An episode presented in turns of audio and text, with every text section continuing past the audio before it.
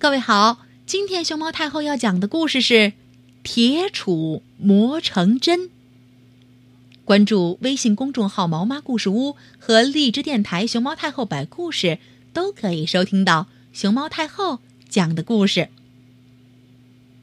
美丽的梅州有一座高高的象耳山，山的形状就像大象的耳朵，好玩吧？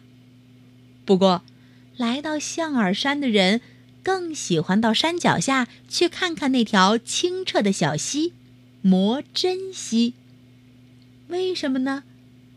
因为很久很久以前，在这条小溪还不叫磨针溪的时候，在小溪边发生过一个有趣儿的故事呢。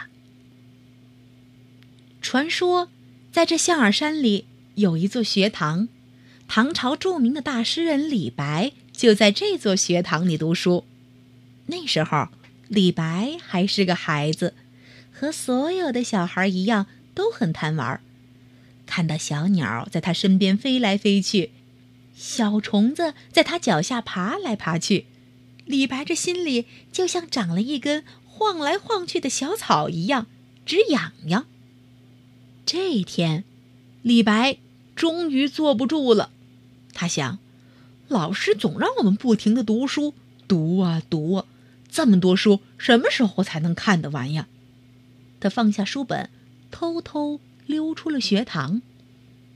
李白一路跑着，玩耍着，追逐草地上的小鹿，眺望天空的飞鸟，快活极了。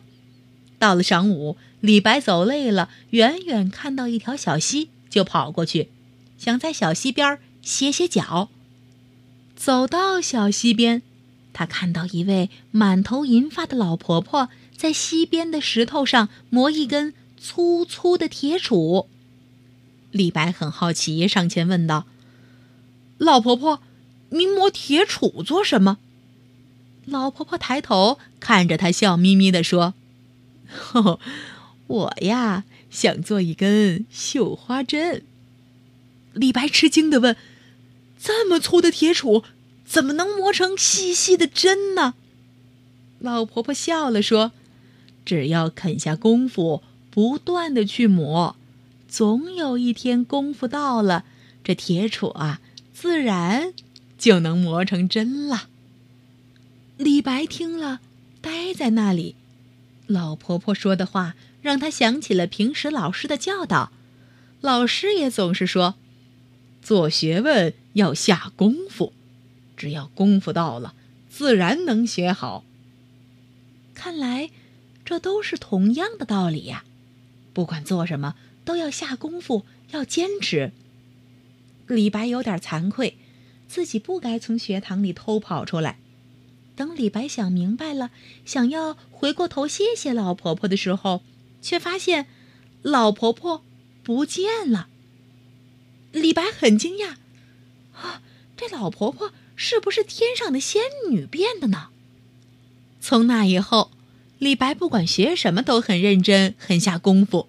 他的学问越来越渊博，文采也越来越好，写出了很多瑰丽的诗篇，成了中国古代著名的大诗人。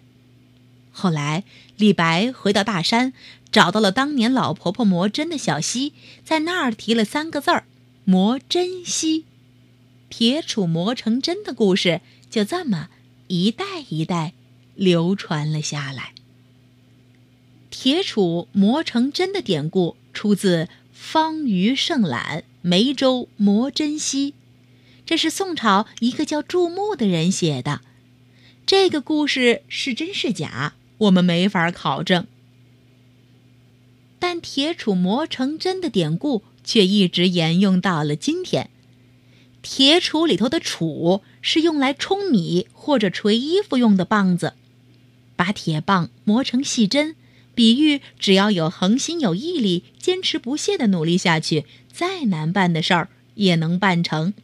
这就是只要功夫深，铁杵磨成针。